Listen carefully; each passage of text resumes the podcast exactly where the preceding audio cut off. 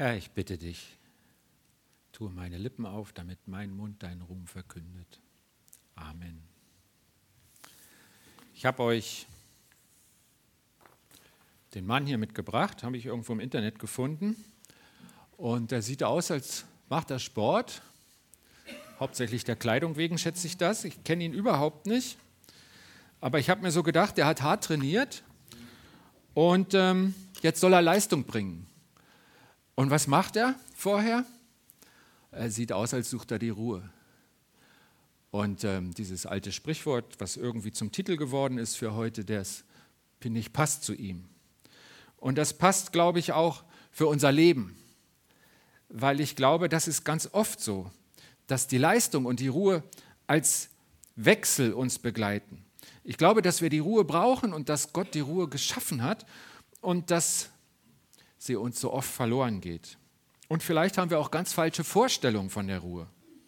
Und deswegen schauen wir einfach mal in das, was Gott uns über die Ruhe gesagt hat. Schauen einfach mal an, was gibt es da für Aussagen drüber und was können wir daraus lernen. Und vielleicht lernen wir etwas über Ruhe, was wir noch nicht wussten, was uns weiterhilft. Und wenn man ähm, nach der Ruhe sucht, dann beginnt das schon ganz vorne in der Bibel im zweiten Kapitel ganz am Anfang. Da kann man nämlich lesen, am siebten Tag vollendete Gott sein Werk und ruhte von seiner Arbeit aus. Und Gott segnete den siebten Tag und erklärte ihn für heilig, weil es der Tag war, an dem er sich von seiner Schöpfung, Schöpfungsarbeit ausruht. Das heißt, Gott selber äh, gibt dann Rhythmus vor. Er, er hat mit einem Rhythmus angefangen in seinem Leben, der Rhythmus zwischen Arbeit und Ruhe. Und Einige Zeit später hat er ein Volk, mit dem er besonders unterwegs sein will. Und er gibt ihnen so eine Art Grundgesetz. Zehn Regeln, die ähm, Basis sein sollen für das Leben dieses Volkes. Und eine der Regeln lautet, denk an den Sabbat und heilige ihn. Sechs Tage in der Woche sollst du arbeiten und deinen alltäglichen Pflichten nachkommen. Der siebte Tag aber ist ein Ruhetag für den Herrn, deinen Gott. Und ähm, da müssen wir einfach mal nachfragen, was heißt denn Sabbat eigentlich? Was bedeutet denn dieses Wort? Das ist hebräisch Shabbat und das heißt aufhören oder ruhen als Verb. Gibt es auch als Hauptwort, äh, klingt praktisch genauso. Und da stecken diese beiden Bedeutungen drin, aufhören und ruhen. Denke an den Tag der Ruhe. Wörtlich übersetzt steht da auch Tag dabei. Das ist das Wort Shabbat das Verb. Und äh, das steckt hier drin und hier auch. Das heißt also, ähm, wörtlich übersetzt heißt dieses Gebot in den zehn Geboten, denk an den Tag der Ruhe, ihn zu heiligen. Und statt Ruhe könnte da auch stehen, den Tag des Aufhörens. Das ist nämlich die Bedeutung. Und das können wir gleich mitnehmen. Das Wort Sabbat steht total oft in der Bibel. Und für mich war das immer so ein, ja, so ein, so ein Hinweis auf einen Brauch der Juden, so, und dann denke ich noch, habe ich noch so die Brücke, die Sabbat, wir Sonntag. So, aber da steht eigentlich eine Botschaft drin. Da geht es nämlich um Ruhe. Etwas, was mich direkt betrifft, wo es nicht darum geht, ob ich einen Brauch halte, sondern wo es um etwas geht, was Teil meines Lebens ist. Die Ruhe. Und Gott verordnet uns diese Ruhe. Das ist ja hier, ich habe es Grundgesetz gedacht, äh, genannt, aus den zehn Geboten. Da steckt das drin. Und meine These ist, Viele von uns haben die Ruhe verlernt. Ich befürchte das sehr praktisch, weil ich es an mir selber auch befürchte. Und ich glaube, das ist ein echter Verlust. Ist von Gott nicht so gedacht und Gott meint es gut mit uns. Und deswegen ist das bitter. Ich habe ein Weihnachten gibt es ja immer besonders viel Material, auch von christlicher Seite. Und mein Lieblingsweihnachtsgruß ist dieser hier. Das ist eine Postkarte und irgendwie ist da was abgeschnitten. Aber was man lesen kann, ist eilige Nacht. Und ich glaube, das trifft es ziemlich genau. Man stutzt, man dreht sie um und wenn man sie umdreht, auf der Rückseite sieht sie so aus und dann, dann ist da die Frage, warum lassen wir es zu, dass ausgerechnet an Weihnachten Hektik regiert? Vielleicht, weil wir vergessen, dass Gott die Stille in die heilige Nacht kommt und uns dort begegnen möchte. Die Bibel, die Jesus aufnahm, denen gab er das Anrecht, Kinder Gottes zu sein. Und hier sieht man Die heilige Nacht wird durchgeschnitten von diesem bekannten Weihnachtslied. Und ich glaube, dass das kein Adventsproblem ist, sondern dass uns das Problem im ganzen Jahr begleitet, dass es im neuen Jahr so weitergeht. Das merken wir dann, wenn wir einen Termin suchen und sagen, oh nee, da kann ich nicht und da kann ich auch nicht und die Woche ist eigentlich nichts mehr frei. Oder ich habe mal gehört, dass die Leute messen wollten, in welchem Land der größte Stress ist. Und die haben so drei Sachen beobachtet. Ich kann mich nicht mehr an viel erinnern. Eine davon war, sie haben sich in Fußgängerzonen gesetzt und haben geguckt, wie schnell die Leute laufen. In vielen europäischen Großstädten. Und äh, ähm, die Deutschen waren Vizemeister. Irgendein Land rannte noch schneller als wir. Und ich bin nicht stolz drauf. Ich glaube, wir haben auch den eiligen Tag, nicht nur die eilige Nacht. Und ich glaube, das ist ein echtes Problem. Denn ich glaube, dass Ruhe gut tut. Ich glaube, dass Gott uns da so ein Mischungsverhältnis gegeben hat. Du hast die Woche oder du hast dein Leben und du hast äh, die Arbeit, eine sinnvolle Arbeit, irgendwas, was Gott gut findet. Und da kippst du dann Ruhe rein. Und zwar immer wieder im Verhältnis 6 zu 1. Und dann wird es gut. Das gibt irgendeinen so Pastell-Cremeton. Und ähm, ich weiß nicht, ob ihr jetzt alle eure Häuser so streichen wollt, aber es ist ja nur ein Bild dafür. Gott gibt uns hier ein Mischungsverhältnis. Gott gibt uns etwas, was funktioniert, was wir brauchen, was gut ist für uns. Ich glaube, dass der Wechsel zwischen Arbeit und Gott sagt nicht, Hauptsache du machst was, sondern er sagt oft, mach was Gutes. Und eine der guten Sachen ist natürlich, dass wir für unseren Lebensunterhalt arbeiten. Aber das kann auch sein, dass wir mit jemandem reden, dass wir Beziehungen pflegen, dass wir ihm zur Ehre was Schönes machen. Arbeit kann ganz viele Formen haben, aber nicht jede ist für sich gut, sondern das, was Gott gut findet. Und dann sagt er, und wir erinnern uns, Sabbat heißt auch aufhören, höre damit regelmäßig auf, lass es wieder los. Kipp das Teil Ruhe hinein. Und ich glaube, dass das total wichtig ist für uns, dass das uns gut tut, weil der, der es uns vorschlägt, der hat uns gemacht. Und dann will ich noch, müssen wir jetzt mal gucken. Ähm, es gibt ja auch Leute, die streichen nur mit der Tönfarbe, geht ja auch, ne? wird dann kräftig. Klappt das mit der Ruhe auch?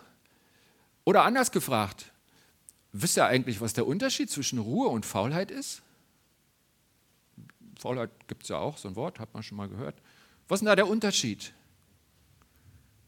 Habt ihr eine Idee? Die Generation, die jünger ist als ich, wird es jetzt schnell googeln. Habt ihr auch ohne Google eine Idee? Was ist der Unterschied? Woran erkennt man den Unterschied zwischen Ruhe und Faulheit? Du meinst, die Faulheit ist eine Steigerung? Jedes Extrem ist schlecht.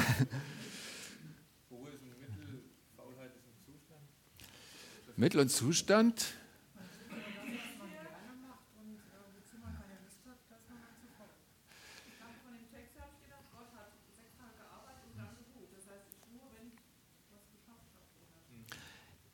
Ja, wisst ihr was? Die Uschi, die Uschi hat, glaube ich, meinen Google-Eintrag. Ich habe auch zu Hause nachgeguckt. Und auf diese ganze Sache bin ich erst gekommen, weil ich habe nicht bei Google nachgeguckt, sondern im Lexikon zur Bibel. Und da stand sinngemäß, Ruhe ist der Zustand nach getaner Arbeit.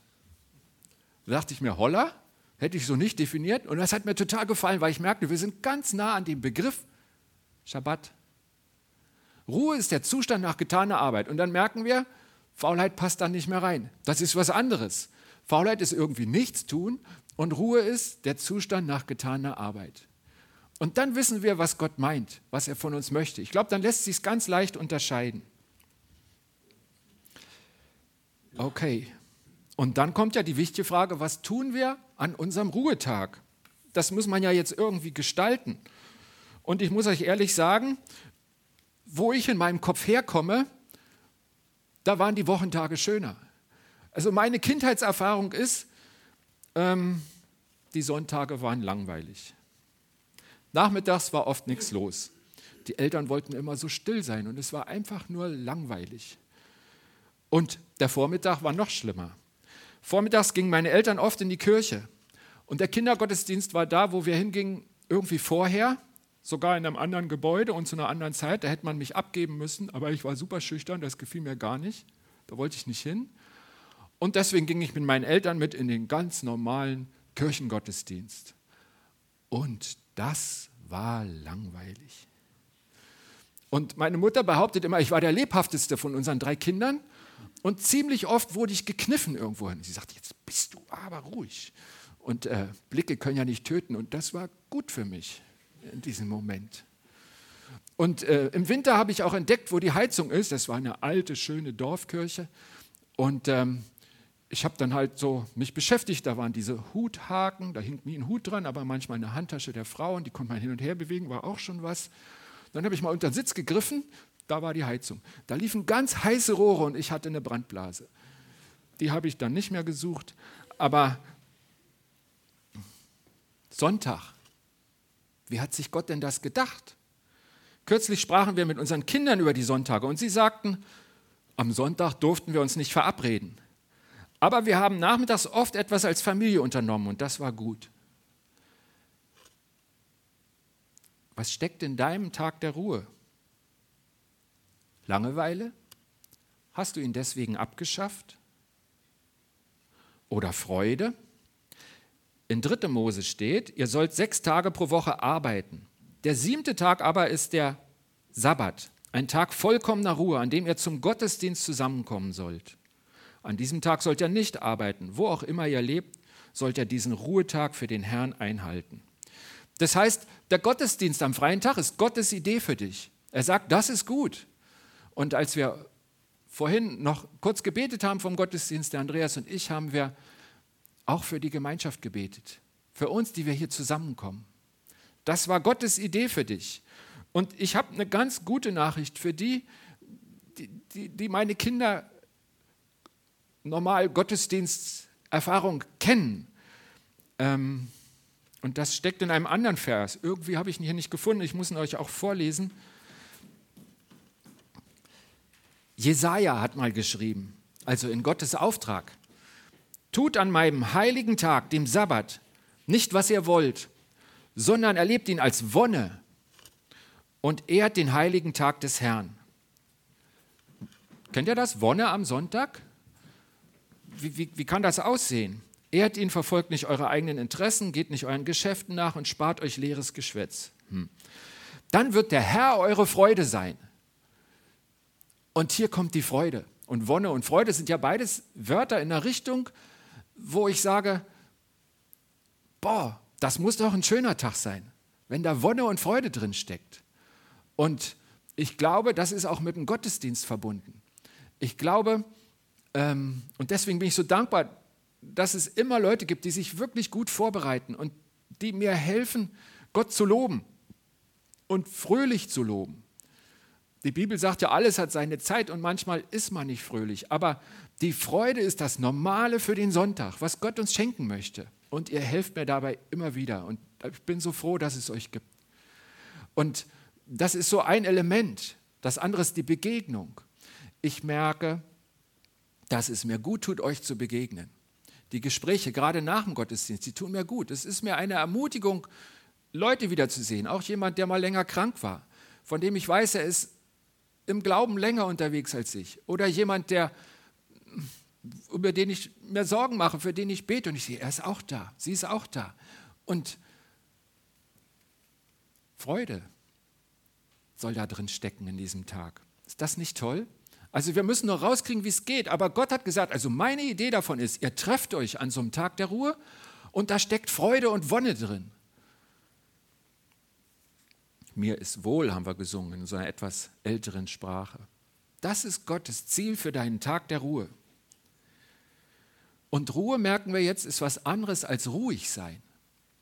Also diese Tradition, am Sonntag darf sich keiner rühren, die habe ich bisher nicht gefunden in der Bibel. Freude und Wonne, ich glaube, das ist oft auch was Hörbares, was nach außen dringt, was man sehen kann. Und so redet Gott über deinen Ruhetag. Ich lese euch mal was vor. Da war ich total begeistert, als ich das gefunden habe. Das ist der Psalm 92, ich lese den Anfang vor. Ein Psalm am Sabbat, also am Tag der Ruhe, zu singen. Vielen Dank, dass ihr uns dabei helft. Es ist gut, den Herrn zu danken und den Höchsten zu loben. Es ist gut, am Morgen von deiner Gnade zu erzählen und in der Nacht von deiner Treue, begleitet von Harfe, Keyboard, Flöte und zum Klang der Zither. Herr, ich freue mich über alles, was du für mich getan hast und juble vor Glück über deine Taten. Ich glaube, ich habe noch nie im Gottesdienst vor Glück gejubelt. Und auch in meiner stillen Zeit, ja, vielleicht ein, zwei Mal in 30 Jahren Christsein. Und dann glaube ich, mir fehlt noch was. Ich glaube, da ist noch mehr, was Gott mir geben will. Diesen Tag der Freude und der Wonne, da meint er, da steckt mehr da drin. Und ich möchte nicht nur jubeln, wenn Tore fallen in der Bundesliga, sondern ich möchte jubeln vor Gott, weil das ja viel wichtiger ist. Und Gott hält das für möglich, Gott hält das für gut. Gott sagt, das möchte ich dir schenken. Wie oft sagt Jesus, ich schenke euch Freude. Ich tue das alles, damit meine Freude in euch vollkommen ist. Und was wir entdecken, Gott verbindet das mit der Ruhe. Lest doch mal den Psalm 92 und lasst euch anstecken. Schlagt ihn auf, sucht euch einen ruhigen Platz, dass das Wort wirken kann und guckt, was Gott euch da sagt. Heute Ruhetag. Was tue ich am Ruhetag? Wenn das an einem Restaurant hängt und wir wollten eigentlich essen gehen, ist es eher eine schlechte Nachricht. Andererseits gönne ich es ja den Leuten, dass sie einen Ruhetag haben. Aber nochmal die Frage, was tue ich am Tag der Ruhe? Und dann dazu die Frage, hat Ruhe in meinem Kopf überhaupt einen Wert? In meinem Gedanken, in, meinem, in meiner inneren Mindmap? Ich, wir haben im Hauskreis diese Woche ähm, die Ereignisse direkt nach Weihnachten gelesen und da ist ja die Hanna, eine ganz alte Frau, die in den Tempel kommt und zwar täglich.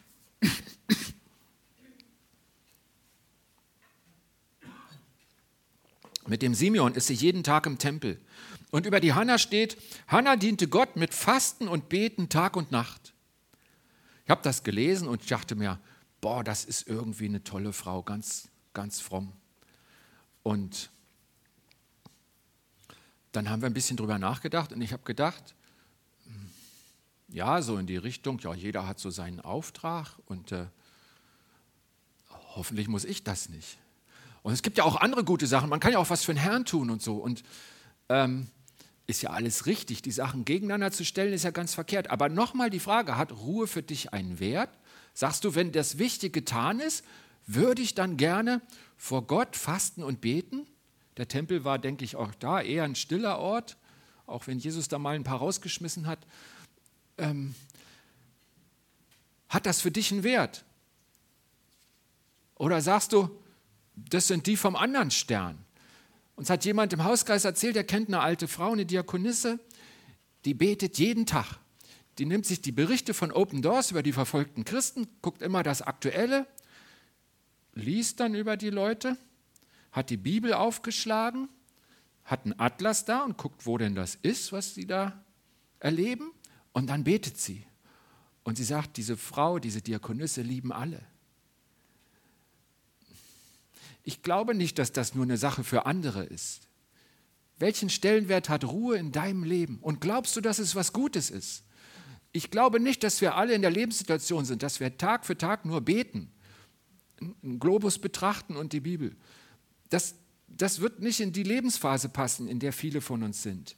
Aber es ist ja nicht so, dass wir 24 Stunden durchgeplant sind. Und die Frage, was du machst, wenn du die Wahl hast, beginnt in der Frage, was ist für dich wertvoll? Was hat es für dich einen Stellenwert? Und Gott sagt, die Ruhe ist wertvoll. Und das möchte ich uns mitgeben, weil ich glaube, das ist das Wichtigste, was wir ganz am Anfang brauchen. Manchmal merken wir das. Wir kommen gestresst nach Hause und sagen, oh, jetzt muss ich erstmal zur Ruhe kommen. Bestürmt mich nicht gleich mit was Neuem. Da merken wir, dass es diesen Wechsel braucht. Ich komme aus der Anspannung und müsste jetzt aufhören. Und wir wissen, das steckt in dem Wort Ruhe. Ich glaube, Ruhe ist zu sein, ohne zu tun, ohne Ablenkung. Kann ich einfach nur ich sein, ohne was zu machen? Und ohne was zu machen, ich glaube, das ist wirklich schwieriger geworden. Ähm, und da hat, glaube ich, jeder so seine eigene Herausforderung. Ich meine jetzt zum Beispiel ohne Handy. Ich meine aber auch ohne Fernseher und ohne Computer. Und ich will mal sagen, alle diese Dinge sind nicht schlecht. Ich habe auch schon am Fernseher entspannt. Ich habe schon Filme gesehen, die haben mich so in eine andere Welt geführt. Beziehungen oder Landschaften, irgendwas erzählt, dass es mich total aufgebaut hat. Sowas gibt's.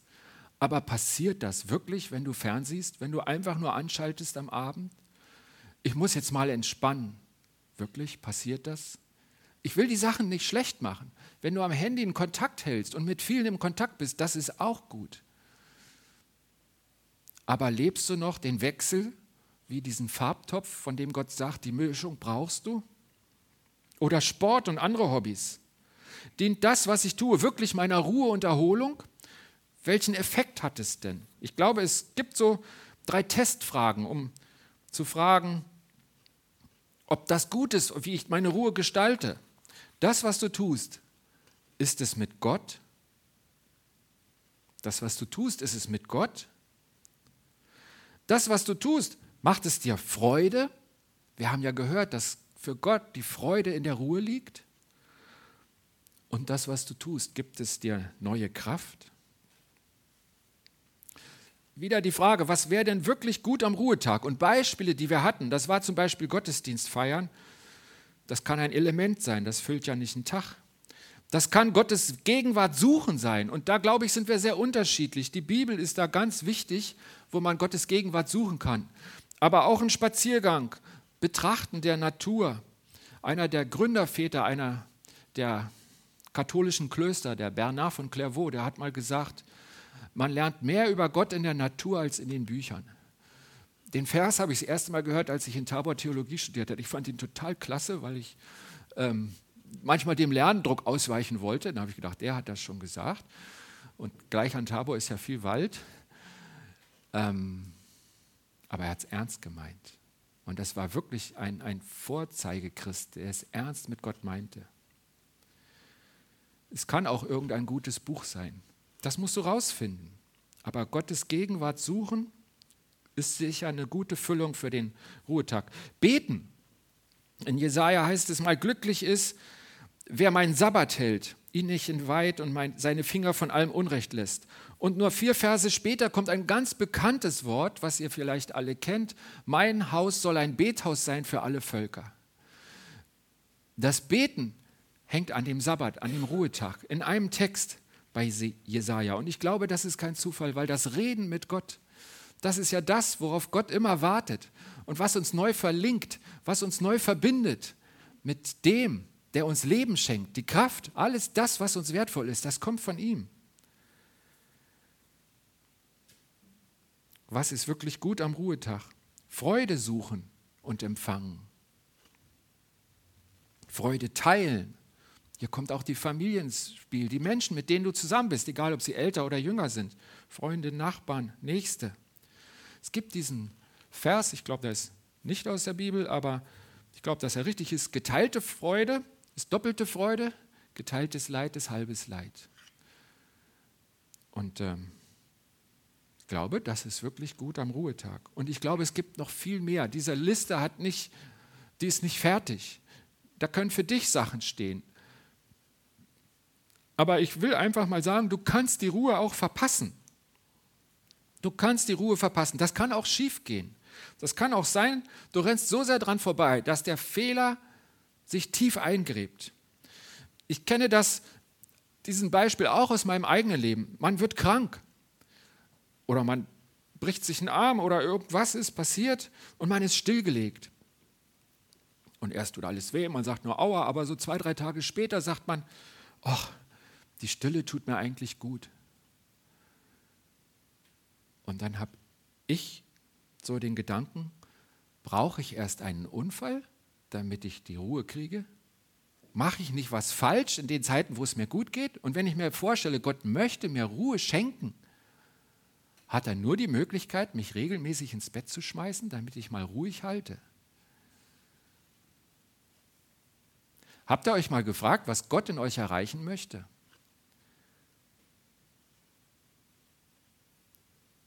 Also ihr müsst jetzt nicht die allumfassende Antwort haben, aber ich habe ein ganz tiefes Vertrauen, dass Gott mir Gutes will, dass er Gutes in mir erreichen möchte.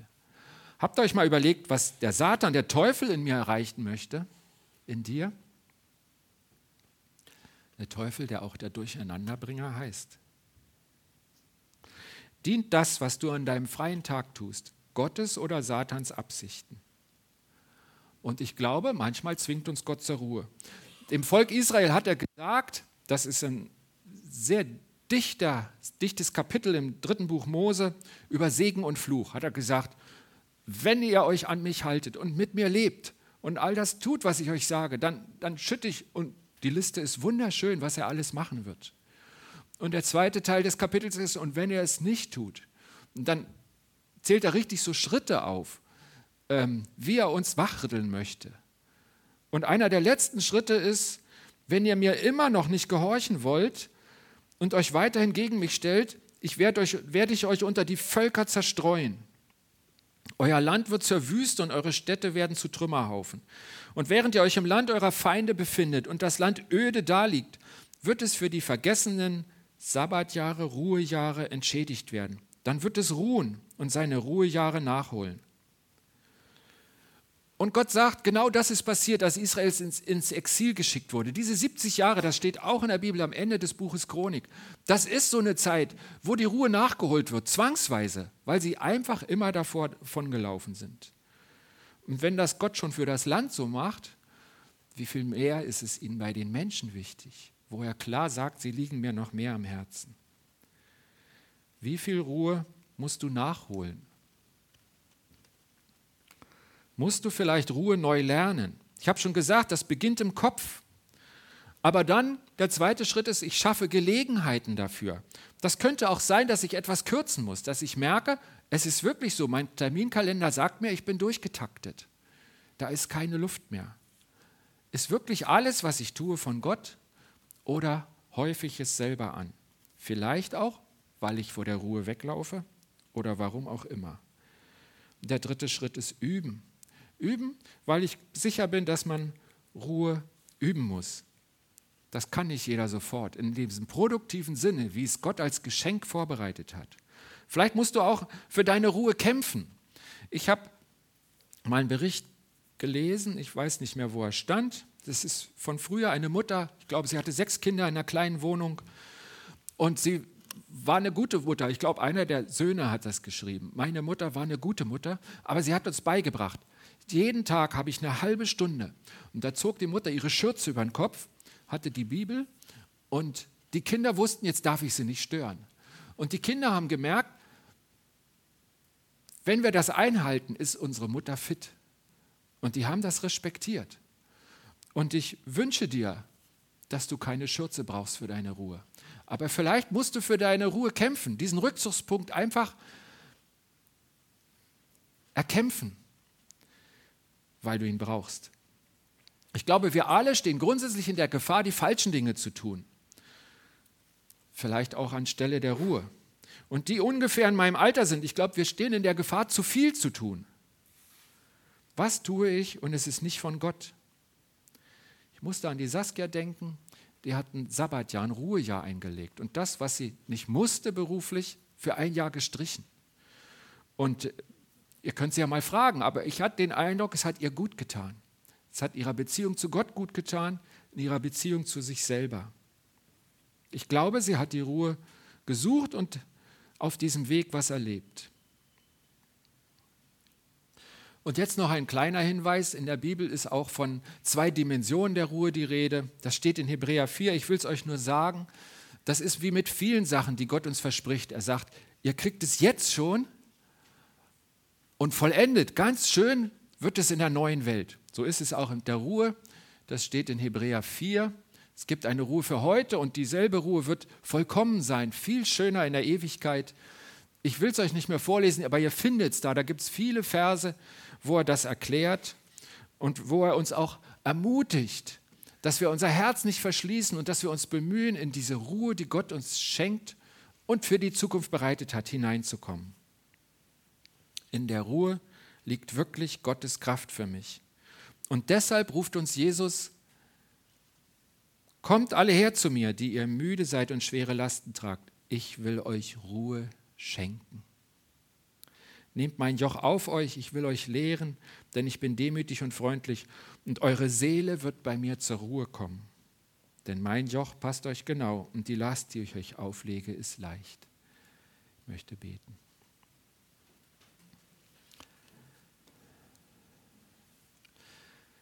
Herr, ich merke an mir selber, dass Ruhe auch was mit Gehorsam zu tun hat. Du sagst mir was Gutes und dann kommt der Schritt, dass ich es wollen muss. Und ich bitte dich, dass du uns allen hilfst, am Anfang dieses neuen Jahres die richtigen Prioritäten zu setzen. Und die Ruhe, die du gemeint hast, keine miesmachende Ruhe, sondern eine Ruhe der Kraft und der Freude, der Begegnung mit dir, der Neuausrichtung, dass diese Ruhe Teil unseres Lebens ist. So segne uns doch heute und auf unserem Lebensweg immer wieder neu. Amen.